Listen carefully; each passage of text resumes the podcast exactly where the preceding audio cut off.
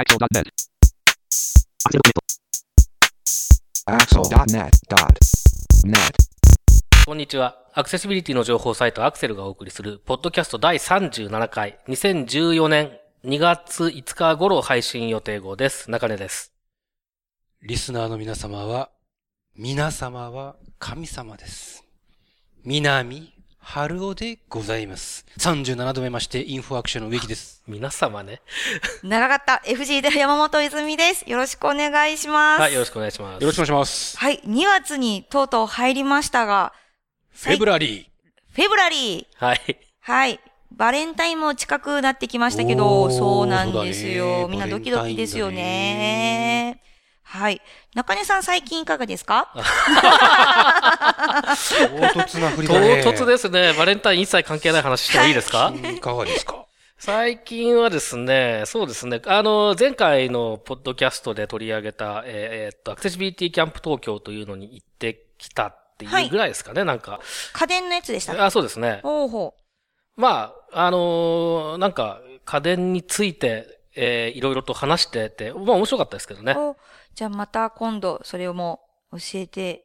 ください。そうですね。あのーなんかそういう、あれですね、イベントに行ってきたよ的な話とかもね、皆さんから寄せていただけたりするとねあ、、そうですね。いいなと思ったりするんですけど、はいちなみに、えっ、と、まだ時期は多分、えー明確にはなってないと思うんですけれども、次回のアクセシビリティキャンプ東京のテーマは、ゲームのアクセシビリティ。なのか、ゲーム。とアクセシビリティなのか、どっちかわからないですけど、えーそういうことになっているようですので、まあ、あの、そっちの方に興味がある方は、えーまた、日にち等が出たら、えっと、アクセルクリッピングの方でも紹介しますので、あの、行ってみられるといいんじゃないかなと思いますね。はい。植木さんは最近いかがですか？こっちにも来たか。はい。とりあえず言っとこうかなと思って。最近ね、うーん、なんかあったかな。風邪が治った。あ、おめでとうございます。ああ、確かに。本当だとね。、美声を取り戻しましたよ。本当にうんあん。まり変わんないけどね。あ、おかしいな。私何も言ってない。はいいいだ。ろいいですね。まあ私はなんか、あの、エクストリーム出社という、最近流行りのものを体験してきました。朝、えー6時スタートの謎、リアル脱出ゲームとかに参加してから8時に終わって、9時から仕事っていう、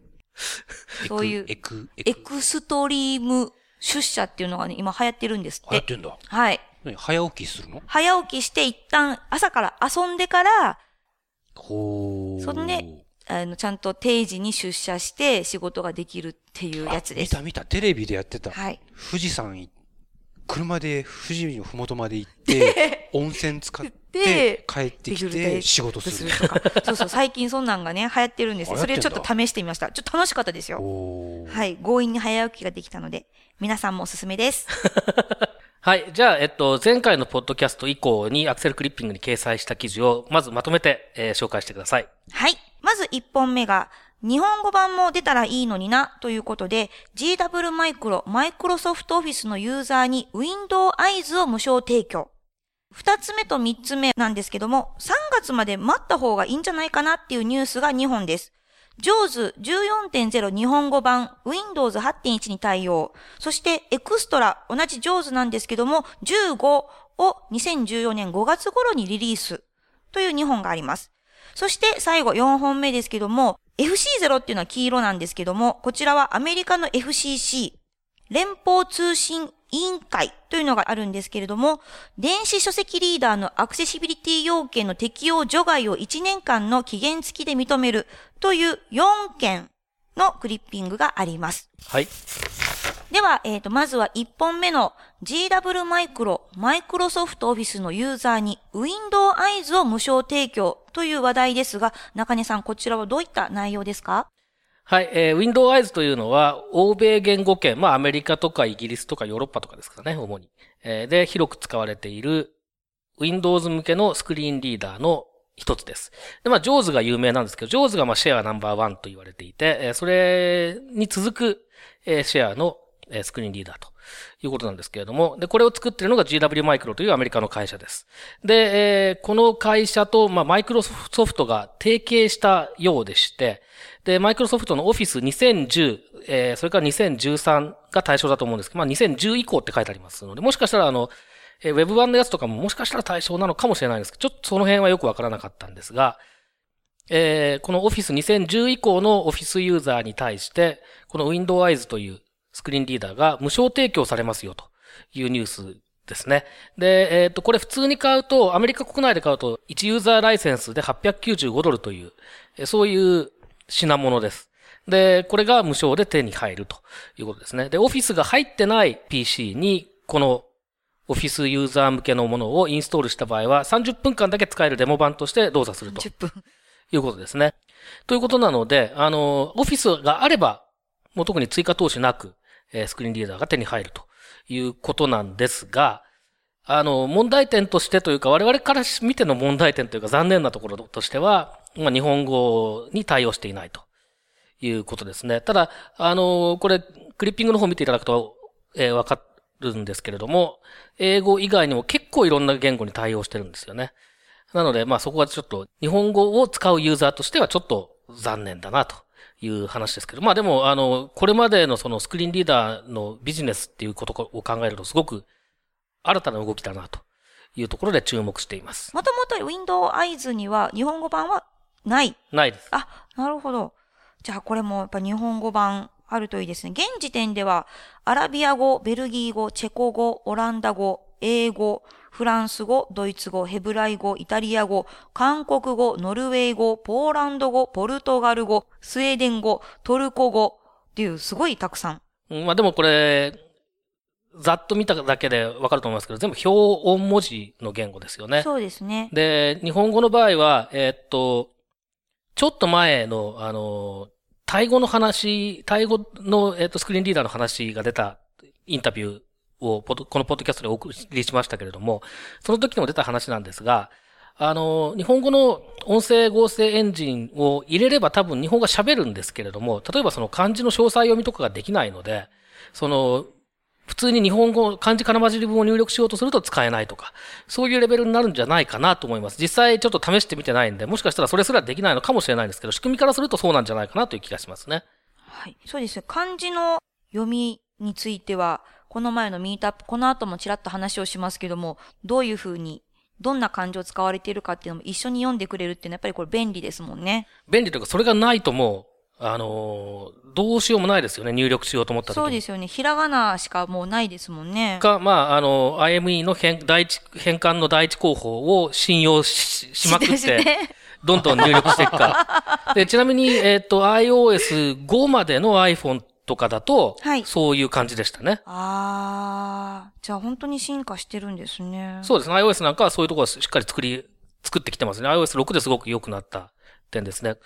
はい。あの、iOS6 の時に出た直後ぐらいにですね、その詳細読みどんな風な感じなのかっていうのをすごい短いポッドキャスト、えー、号外として上げてますので、もし興味がある方はね、そちらの方もちょっと聞いてみていただけるとどんな感じかわかると思うんですけれどもね。はい。では、二つ目と三つ目は、ジョーズの話題になります。えー、一つ目が、ジョーズ14.0日本語版が Windows 8.1に対応。そしてもう一つが、えー、ジョーズ15を2014年5月頃リリースへという2本になります。こちらも中根さんお願いします。はい。まあ、あの、見出しの通りなんですけど、ね、確かに。あの、えー、Windows 8.1で、あの、上手に一緒にくっついてくる D トーカー、ドキュメントトーカーという音声合成エンジンがあるんですけれども、えー、Windows 8.1でこれがうまく使えなかったらしいんですね。で、その問題がようやく解決したので、ということで、ジョーズのアップデートプログラムがリリースされました。で、このジョーズ14の、えー、日本語版のアップデートプログラムを適用した後に Windows 8.1にアップグレードすれば、まあ、ちゃんと使えますよ。ということで、僕自身もようやく、えー、手元の Windows 8のマシンを8.1に、えー、更新したと。いう感じです。で、えー、それとは別にですね、JAWS 15というバージョン、英語版に関しては、その JAWS 15というバージョン、去年の11月ぐらいだったと思うんですが、そその頃に出てるんですね。で、これの、え、日本語化の作業を、まあ、エクストラという JAWS の日本語版を開発販売しているところがずっと作業してたのが、まあ、ようやく目処が立ったということなんだと思うんですが、えー、5月頃に、えー、おそらく出せるんじゃないかなという、えー、話です。で、えー、っと、ジョーズ14を3月1日以降に買った人は、えー、ジョーズ15に無料でバージョンアップしますよというお知らせが出ていました。なので今買っちゃうとちょっと、あの、JAWS 15使いたい人にとっては残念なバージョンアプリを払わなきゃいけなくなっちゃいますね。という感じですね。で、JAWS 15に関しては、えっと、Windows 8のタッチ操作、タッチ UI に対応するというのが多分一番大きな変更点じゃないかなというふうに思います。ので、まあ、あの、JAWS のユーザーで特に Windows 8を使ってる人なんかの場合は、JAWS 15の情報も、えー、ちょっと注目しておくといいんじゃないかなというふうに思います。なるほど。じゃあ中根さんはまた3月1日以降にいや、僕はもう14をすでに持っているので、えっと、バージョンアップ料を払って5月以降にバージョンアップをするかしないかと、えー、いうとこですね。なるほど。今後のスクリーンリーダーがどうなるのかですね。まあ、あの、スクリーンリーダーがどうなっていくかっていう話で言うと、さっきのその、Windows Eyes の話がすごく、えー、大きいなと思っていて、今までスクリーンリーダーって多分2種類の売り方があって、一つは、えー、ライセンスを売って、で、買った人は、まあ、だいたい3台までとかね。5台までとかかな？とかっていう、えー、PC にインストールできますよ、みたいな。そういうオンライン認証みたいなことをして、えー、使えるっていう。これがまあ、上手とか、アメリカの Windows なんかも確かそんなんじゃなかったかなと思うんですけれども、っていうパターン。それからもう一つ、えー、っと、これは日本ではないですけれども、システムアクセスという、えー、スクリーンリーダーが、まあアメリカでありますが、これなんかの場合は、えー、月いくら払う、あるいは年間いくら払うと、まあ、あのー、最新のプログラムが常に利用できますよというような形で比較的安いですね。JAWS とか Windows を買うのに比べると。そういうようなやり方もあるんですね。で、あとはまあ NVDA のように完全にフリーのものっていうのもあります。で、そういった中で、そうじゃないビジネスモデルが出てきたというのがすごく大きくって、えー、っと、Windows とか JAWS みたいな高機能スクリーンリーダーを欲しがる人ってのはどういう人かって考えると、大体オフィス使いたい人なんですね。そう考えると、オフィス使いたい人は、あの、よっぽど上手が好きとか、上手じゃなきゃ仕事にならないとかっていう人じゃなかったら、もしかしたら Windows に流れていくかもしれない。オフィスを買えばスクリーンリーダーがついてくるっていう状況になるので、なので、これまあ日本語に関しては残念ながらそういう状況ではないですけれども、今後そのスクリーンリーダーのベンダーのビジネスの仕方っていうのは変わってくる可能性は十分にあるなという感じはしてますよね。こちなみにあの、WebAIM っていうアメリカの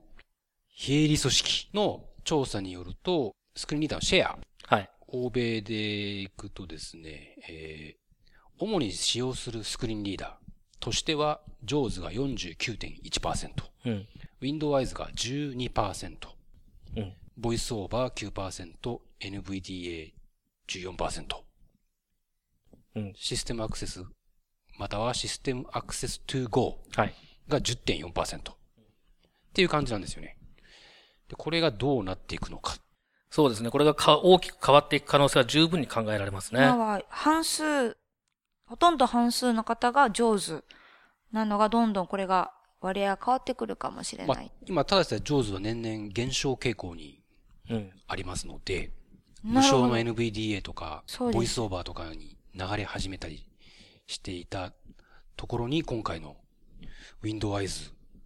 Windows これでもどう、どうやってこれはビジネスモデル？まあ、これは詳しいことは一切わからない上に、えー、知り合いの日本のマイクロソフトの人に聞いても全然知らないって言ってたので本当にわかんないんですけど、あの、考えられるパターンとしては1ダウンロードにつき GW マイクロにいくらかが入るとかそういう風にしないと、さすがにちょっとやってられないだろうなって気がするんですね。ですよね。下手したらなんかオフィスに金額が乗ってしまったらちょっと嫌ですね。うん、ただ結局それ全員分に載せるわけじゃないから、まあ、だからボイスオーバーとかと同じですよ。ボイスオーバーの金額って MacOS の OS10 の中に載ってるって考えられますから、だからそれが広く薄く、こう、なんていうんですかね、コストを回収するようなやり方で、えー、実質的なコストをすごく下げるっていう考え方はあると思うので、まあそれを嫌だと見るか、えー、っと、オプションが増えて、自分が困った時にも使えるオプションが増えたっていうふうに考えるのか、それ人それぞれだと思いますけれども、僕はこのやり方は、それはそれで十分にありだと思ってますね。まあ実際問題、ナレーターのコストとかっていうのも Windows の OS にのコストに乗っちゃってますからね。うん。でもそれは広く薄く取ってるから、多分そんなに大きくコストに跳ね返ってきてない。そういうふうに考えられると思うんですね。広く愛して。薄く愛して。薄く愛するんだ。うわそれ嫌 寂しい。大原玲子でございます。大原玲子そんなんだっけ？薄くちょっと愛し違います。どっちかというとなんか大鳥圭介っぽい感じがちょっとしましたけどね、今ね。大鳥圭介でございますよ。4本目です。アメリカ FCC 連邦通信委員会が電子書籍リーダーのアクセシビリティ要件の適用除外を1年間の期限付きで認めるということで、こちらも中根さん解説をお願いします。はい、えー、これまで過去に2回取り上げていますけれども、まあ、あの、その時に話したことも含めてちょっと、えー紹介したいと思いますけれども、えーまず背景としては、これアメリカの連邦法で、えー2010年に施行された 21st Century Communications and Video Accessibility Act of 2010という法律があるのです。日本語に訳すとどういうことになるんですかね？えー日本語にあえて無理してするならば、21世紀の、えー通信と映像のアクセシビリティ法とか、アクセシビリティ2010年法とかなんかそういう訳し方をしているところがいくつかある、違う訳し方をしているところがあるようですけれども、まあ簡単に言えばその、えー通信機器、それから映像を取り扱うものも含めた通信機器ですね。こういったもののアクセシビリティをちゃんと保証していきましょうねということなんですけれども、えーこの中で、えー通信サービス、まあこれは電話ですとか、それからまあ音声通信ですね。それからメールとか、えーインスタントメッセージとか、チャットとか、そういった通信サービスを利用できる機能がある機器に関して、アクセシビリティ、障害者のアクセシビリティをちゃんと保証しないといけませんよということを義務付けている。これまあ、これをアクセシビリティ要件と言っていますけれども、こういう条項があるんですね。で、この条項が効力を持つのが、2013年、去年の10月8日からだったということがまず背景としてあります。で、これに対して、電子書籍の販売、電子書籍リーダーを販売している Amazon、コボ、ソニー、えーこの3社ですね。この3社が去年の5月に、えー特定の条件を満たす電子書籍リーダーに関しては、このアクセシビリティ要件の適用を除外してほしい。つまりアクセシビリティ要件を満たさなくてもいいようにしてくれという嘆願をしました。で、具体的にはどういう端末のことを言っているかというと、えー液晶画面を搭載していないとか、カメラを搭載していないとか、あとは通信機能ですね。通信サービスへのアクセスの機能を、まあ、インストールしていない状態で、えー出荷しているとか、あるいは、あの、その通信サービスを利用できるという機能を、主な機能として、えー宣伝していない。そういうような、まあ、4つの条件ですね。ちょっとこれ、正確なところは記事の方を見ていただいた方がいいと思うんですけれども、こういった条件の端末に関して、えー適用除外を求めるという、そういう嘆願書を出しました。で、これについて8月頃にパブリックコメントの募集が実施されて、まあ当然これに対して、えーいろんな個人や団体から、まあ反対の意見とか、あーいうのが、まあ寄せられてきたということですね。で、えっと、このパブリックコメント実施直前ぐらいに一回これ取り上げたんですね、まず。で、その後ですね、10月の、えー終わりぐらいにですね、このパブリックコメントの募集の締め切りから、さっき言いました、その条項の効力が発生する10月8日までっていうのがほとんど期間がなかったので、とりあえず3ヶ月間判断を保留しますという。で、その間は、まあ、あの、適用除外ということにしますよという、そういう発表がありました。で、その適用除外の、まあ、一時的に認めますよというのが1月の28日までだったんですね。で、1月の28日以降どうなったかという話が今回の記事です。で、どうなったかというと、とりあえず1年間は、認めますよと。つまり、こういった端末に関しては、アクセシビリティ要件を満たしていなくてもいいですよという判断が下されたということです。で、今回ちょっとその条件とかがですね、若干、あの、修正されていて、で、具体的にどう修正されているかというとですね、もともとその液晶画面を搭載していないとだけ書かれていたんですが、それに対して液晶画面を搭載していなくて、かつその画面がですね、読書に最適化されたような、そういった端末というようなことが書かれていたりとか、あとはその通信サービスへのアクセスという部分に関して、えーブラウザーとか、あとソーシャルメディアのアプリケーションっていうのは、まあ、えーインストールしててもいいですよとか、そういうようなことが書かれています。で、この、えっと、英文のリリースに、あの、リンクが貼ってあるんですけれども、これを見るとですね、結構詳しく検討していて、要するにポイントは、こういった対象となるような端末の主な機能としてその通信サービスへのアクセスというのが位置づけられるのかどうか、えー、という部分の判断をするために、まあいろいろと議論がされています。で、えー、まあ結論としては、基本的にはこういった端末は読書が中心の端末であって、で、通信サービスを利用するというのは、まあ、副次的な目的ですよ、ということで、まあ、適用除外にしてもいいでしょう、ということなんですね。で、この FCC というのは基本的にはその通信のことを司る、まあ、連邦通信委員会というぐらいですから、えー、通信のことを司る、えー、組織ですので、通信サービスがちゃんと使えるかどうかというところが一番重要なんですね、彼らの、え、考えとしては。で法律の意図としても、まあ、そういう部分があります。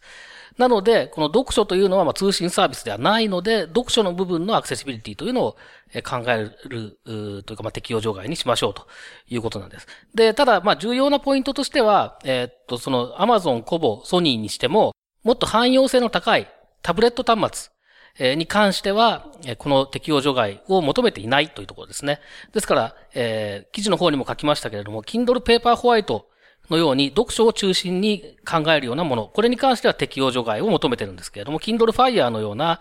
まあ、タブレット、読書もできるタブレットみたいなものに関しては適用除外を求めてないというようなことが、まあ、あの、大きなポイントといえばポイントだと思います。いや、なんかもう何でもかんでも反対とかって言ってるわけではないということですよね。そうですね。基本的にはやっぱりその視覚的な形での読書を、えー、安く、かつその、えー、簡単に、簡単にというのはま端末が軽いだとかバッテリーが持つとかいうことも含めてですけれども、えー、そういう風な形で提供することが目的のものに関してのみ、まあ、あの、そういった付加機能がなくても、えー、いいことにしてくれないっていうふうに言ってる。で、まあ、いいんじゃないのっていうのが今回の結論で、ただ、1年っていう期限がついてるのは、このあたりのその状況って技術の進歩が早いので、1年後にどうなってるかわからないということで、Amazon コボソニーは基本的に無期限でこの、適用除外っていうのを認めてほしいと言ってたんですけれども、FCC の方では結局、えー、1年間の、まあ、次元付きということですね。で考えていると。で、まあ、多分、また来年の、えー、1月の終わりぐらいになると、えー、もう1年延長しますようなのか、えー、延長しませんようなのか、えー、そういうような判断がされるんじゃないかなというふうに思います。なるほど。ということは、えー、この期限付きっていうのは、販売が、それとも開発が？開発というか、まあ、あの、そう、この、ですから1月、来年の1月の28日までにリリースされる製品に関しては適用除外ですよ、ということですね。なので、えー、それ前に発売されたものに関しては基本的に適用除外。で、それ以後に関してはまだわからないと。なるほど。ということで、今回4本をお伝えしましたが、それ以外にも、中根さん、何かありますか？えっ、と、ちょっと、記事にし損ねてるんだけど、結構重要といえば重要な話題というのが、えー、まあ、いくつかありますなという話をさっき植木さんとしてたんですけれども。はい、どんな？えーと、とりあえず僕の方から紹介したのは、あの、えー、国連の、えー、障害者権利条約、これを、えー、日本も批准しましたというのが、まあ、えー、大きなニュースだなと思っています。これ、えっと、1月の20日に多分、えっとですね、日本の国連大使が、えー、国連に対してその、えー、ちゃんとドキュメントを提出したというようなことだというふうに聞いています。で、141カ国目の批准ということですので、これから、えー、いよいよ、その、国内のいろんな基準作りみたいなものが動き始めるんじゃないかなというふうに思います。すみません。私、あの、全然関係ないです。批准の意味を今調べてて、すみません。批准の意味がわかんなかったんですけど、えっ、ー、と、条約とか協定ですよね。国と国の取り決めとかを最終的に国として確認して同意すること。そうですね。ということですね。これ、日本では大きく、例えば法律が変わるとかですか？えっ、ー、と、日本の場合はもう法律を批准する前に国内法は一応整備していて、それが障害者差別解消法という法律が、まあ去年成立してるんですけれども、こういったものが、まあ、この条約を批准する上で、えー、必要条件となっていて、で、えー、実施されているということですね。ですから、その批准した後に、実際の、にどう動いていくのかっていう筋道をちゃんとつけた上でやっているので、これからその大きく法律が変わっていくとかっていうことはないと思うんですけれども、ただ、えー、その差別解消法とかで義務付けられているその基準を作っていくとか、そういう作業がどんどん実際に進められていくので、具体的なことがこれから決まっていく。そういう感じだと思いますね。なるほど。えっ、ー、と、もう一つ、植木さんも何かあるということなんですけど。はい。えっ、と、W3C 関連なんですが、二つほどありまして、えっ、と、一つは、えっ、と、日本語訳もされてますが、WCAG2.0 の実装方法集と、それから解説書、これの、えっ、と、アップデート版のドラフトが公開されております。すいません。もう一度 WCAG の解説もお願いしていいですか？えー、Web コンテンツアクセシビリティガイドラインの略で、まあ、W- WCAG って書くんですけども、えっ、と、W3C が出しているアクセシビリティガイドライン、Web コンテンツのアクセシビリティガイドラインで、達成基準が61個あって、レベルが3つに分けられてるんですけども、これそのまま日本語訳したものが実数規格にもなったりしていますと。で、その61個ある達成基準一個一個を詳しく説明しているのが解説書。現代で言うと Understanding WCAG2.0 ですね。日本語訳は WCAG2.0 解説書。で、その達成基準を満たすためにいろいろ考えられる実装方法、テクニックを紹介しているのが Techniques for WCAG2.0。え日本語訳だと WCAG2.0 実装方法集というタイトルで、これは Web アクセシビリティ基盤委員会の方で日本語訳を公開していますと。で、ま年に1回くらいのペースで W3C の方でアップデート、この解説書と実装方法集についてはしてるんですが、まあ、それのまた、え次のアップデートに向けたドラフトが今回今公開されてまして、2月の14日まで広くパブリックコメントを募集していますと。いうものです。まあ、特徴としてはですね、今回は、えーまあ、一番大きいのはウェイアリアに関連するテクニックが、えー全部で19個。今まで、えー3つか4つぐらいだったんですが、それが今、今回大幅に追加されようとしているというのが一つ大きな特徴かなと思います。ほう。で、もう一個は、やっぱり WCAG 絡みなんですが、えー WCAG-EM と略して、まあ、WeKegEM っていうふうに向こうでは言ってるらしいんですが、ウェブサイトアクセシビリティコンフォーマンスエバリュエーションメソドロジ 日本語で言うとどうなるんですか？ー。日本語で言うと、評価手法。評価手法。ウェブサイトのアクセシ、まあ、コンフォーマンスっていうのは適合。なので、まあ、WCAG というガイドラインに、ウェブコンテンツ、ウェブサイトが適合しているかどうかを評価する手法。はあ。こういう手順で、こんな風に、こんな手順で、えー評価して、で、その結果を見て判断してねっていう。なんかチェックシートみたいな感じ。えー、チェックシートというよりも、そのチェックの全体のワークフローを。ドキュメント化しているようなやつですね。まああま、今まであまり詳しくその、どういう手順でどういう方法でどんな風に評価すればいいかっていうことに関しては文書化されてなかったんですが、それに関するドキュメントがえー出来上がってきつつあると、えーいうのはもう一つです。で、こちらの方もファイナルドラフト、最終のドラフトだっていうことなんですが、2月の28日まで、えーパブリックコメントが、えー受け付けられています。これは日本語でもいいんですか？えーコメントする場合には英語はい。で提出しなければいけないんですが、まあ、自動翻訳した英語でも多分、なんとかなりますよね。いけますと思いますよ。ははいい。私もそう思います。まあ、その前にまず英語のドキュメントを読まなきゃいけないそう。です。いや、それもまあ、Google さん本語訳のでねそうで、す日。本語に訳してもらったものを見てもらって。まあ確かに英語のものを読まなきゃいけないってことを考えると英語でコメントするしかないですよね。そうですよね。はい。あの、WCAG 関連で言うと、ちょっと面白いというか、いい動きだなと思ったのが、その WCAG 関連の、えー今出たようなドキュメント群ですね。これのソースファイルの XML ファイルがあるんですけど、これが、えーっと、今までなんか、えー W3C のサイトから一応ダウンロードできたんですが、このファイル群が、いつからなのかよくわかんないですけど、GitHub 上で公開されるようになったんですね。なので、えっ、と、コメントを出すときとかも、あの、ここをこういう風にした方がいいとかっていうのがちゃんと正確に言えるのであれば、GitHub でプルリクエストをするとかそういう手もあるので、まあ、あの、アクセスの仕方が広がったと。あと、共同作業がしやすくなったということで、これはちょっと、あの、翻訳とかいろいろやってる立場からすると非常にありがたいし、あとまあ、こういうのでもっといろんな人がアクセスしてくれるといいなというようなことも思いますね。いつも最新情報を手に入れられやすくなったっていうことですよね。まあ、ただ、まあ、最新情報っていうか、あの、ワーキングドラフトの最新版とかなので、まあ、あんまりそれ、嬉しくないっちゃ嬉しくないですけど、変わるので。変わるので。はい。まあでもな、あの、差分があまりこう、出にくくなっている。自分の持っているデータと、そうですね。差分が確認しやすくなったっていうのはまずありますだってそうですよね。ねはい。はい。だんだん、やっぱ世の中 GitHub ですね。GitHub マスターしないとね。本当ですよね誰か教えてくれないかな、一から。そうですよねわかりや。すく。教えていただける方お待ちしてます。お待ちしてます。お待ちしてます。ということで、えー、クリッピングいろいろと紹介しました。またなんかこういう情報欲しいなっていう方いらっしゃいましたら、またアクセルまでご意見とかのご要望をお寄せください。お待ちしてます。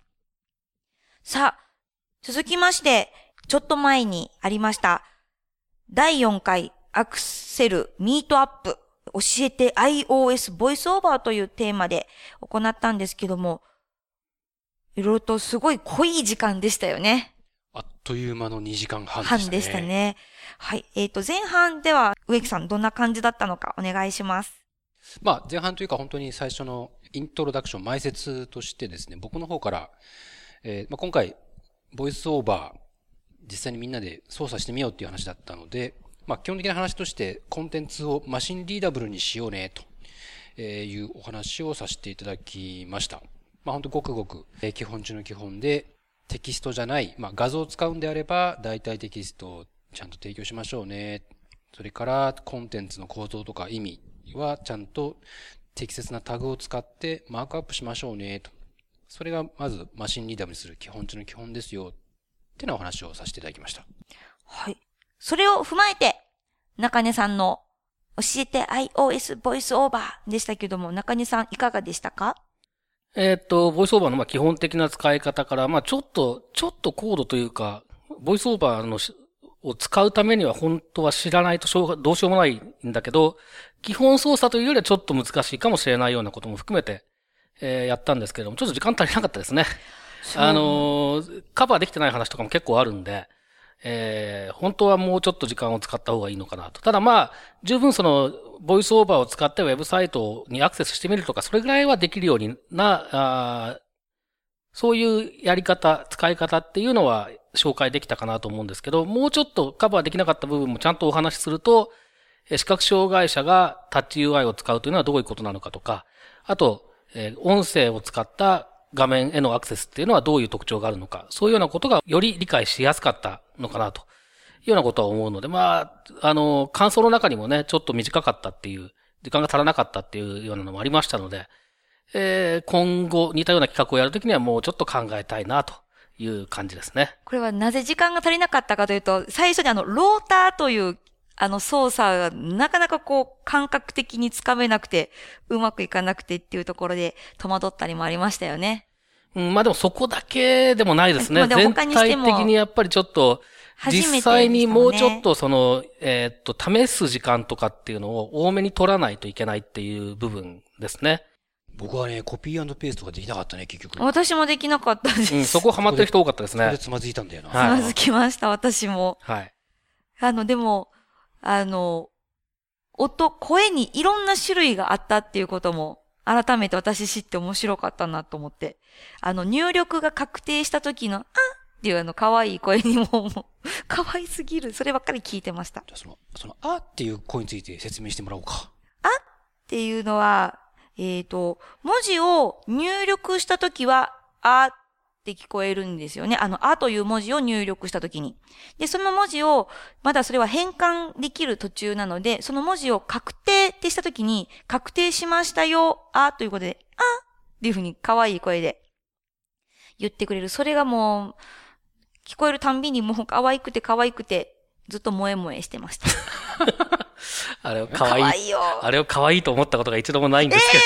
けど。もうぜひ皆さんもか聞いてみてください。あーって言うんですよね。かわいい。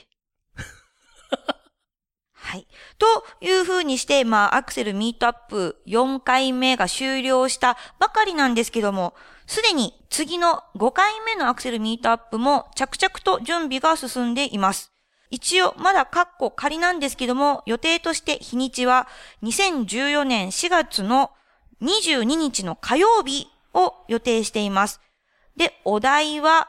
集まれアクセシビリティビギナーズ2014春という、カッコ仮。もうちょっと盛り上がってほしいな。それは我々二人に対して。そうですね。よ、いいよ。でほん、ということで、ちょうどまあ、えー4月ということで春で新しい環境で、ウェブ制作とか、まあ、こちらの、えーお仕事で新人さんですとか、これからまた一から勉強してみたいなという方に向けて、ビギナーズ向けのミートアップを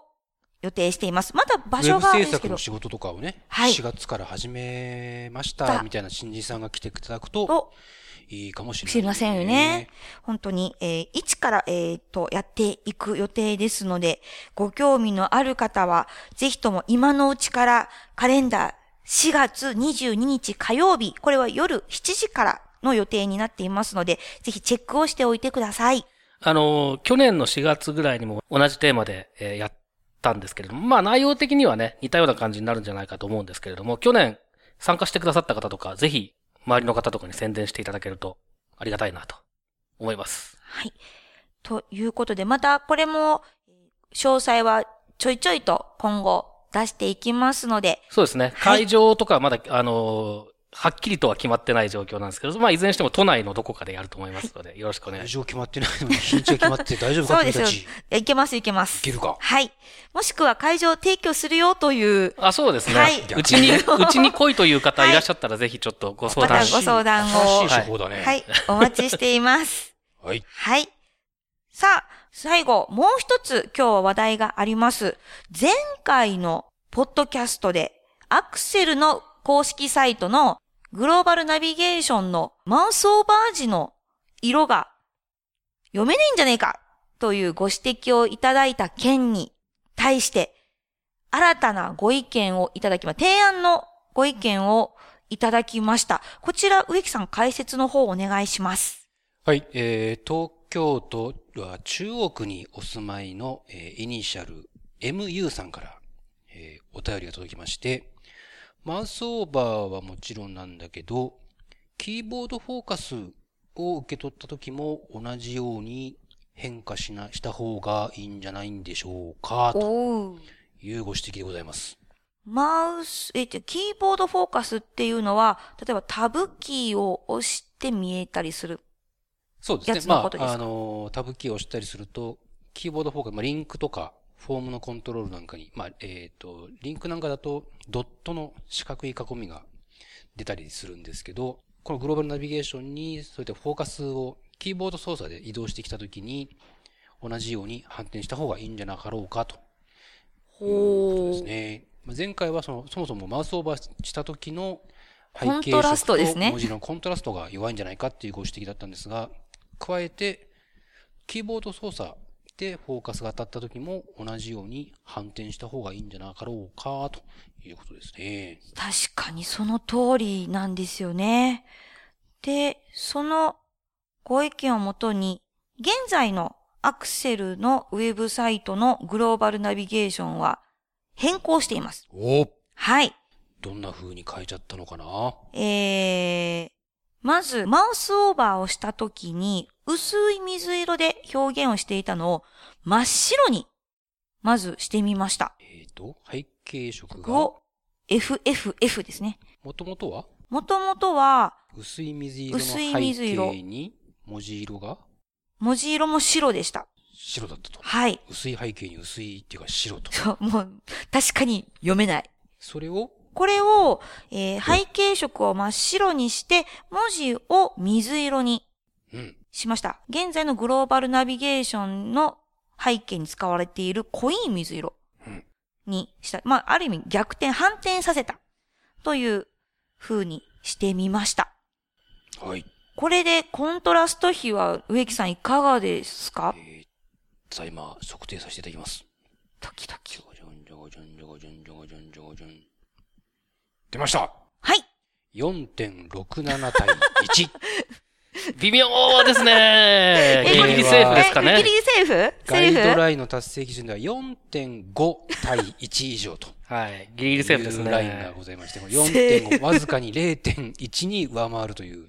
0.17ですね。ああ、よかったあ、0. 0. あ、これ0.17ですね。4.5の基準に対して4.67と。計算したかのような、このギリギリの達成基準超え。セーフ。よかった。まあいいでしょう。これでダブル A の基準を満たしたことになりますから。まはい。あ、最低限最低限。確保できたと。はい。まあ、あの、実際にその基準を満たしているかどうかっていうのは重要なんですけど、基準を満たしているかどうかよりも実際に見たときに見やすいかどうかでね、はい。の方がより重要だと思いますのでね、はいその辺の、えー皆さんが見てみてどう思うかっていうのも、もっと重要ですよね。だから、もしね、ご意見とかあれば、いただけ、さらにいただけるといいんじゃないかなと思いますけれどもね。そしてもう一つ、あの、フォーカスの件ですね。キーボードフォーカスの件も、えー一応設定をしてみました。おえっ、と、どうやったんだ？えっ、とですね、マウスオーバーした時の、えー CSS ですけども、マウスオーバーした時っていうのは、A タグに対して疑似リンクのコロンホバーをつけて、マウスオーバー時の、えー表現をしているんですが、それに加えて、もう一つ、A タグの疑似リンクもう一つ、コロンフォーカスという疑似リンクがありますので、そちらについても、ホバーと同じスタイルを適用することで、マウス、オーバー時とキーボードフォーカスを同じ見た目にするということをやってみました。おおうーん。ー。本当だ。確かに。確かに、お。行きました。こちらについても、こう、設定をしてみたので、ぜひ皆さん、ご意見をいただけたらと思います。それ以外にもっとこうした方がいいんじゃね？とかというようなご意見もお待ちしてます。そうですね。まあ、あの、我々の間ですでに出てる話としては、そもそもこのグローバルナビゲーションのリンクっていうのが、サイトの現状、実情に合ってないんじゃないかっていう 話はありますので、この辺はまあ、ねあの、近々回収することになろうかと思います。はい。はい。と思います。ということで、本日のアクセルポッドキャストは以上です。はい、どうもありがとうございました。まったねー。はいさよならバイバイこのポッドキャストへの皆さんからのご意見、ご感想を Twitter、Facebook、サイト上のコメント欄、そしてメールで受け付けています。メールアドレスは feedback.axel.net feedback.axel.net です。なお、いただいたコメントなどをポッドキャストの中でご紹介する場合があります。それではまた次回。広く愛して、薄く愛して。薄くう愛するんだ。それ嫌ー。寂しい。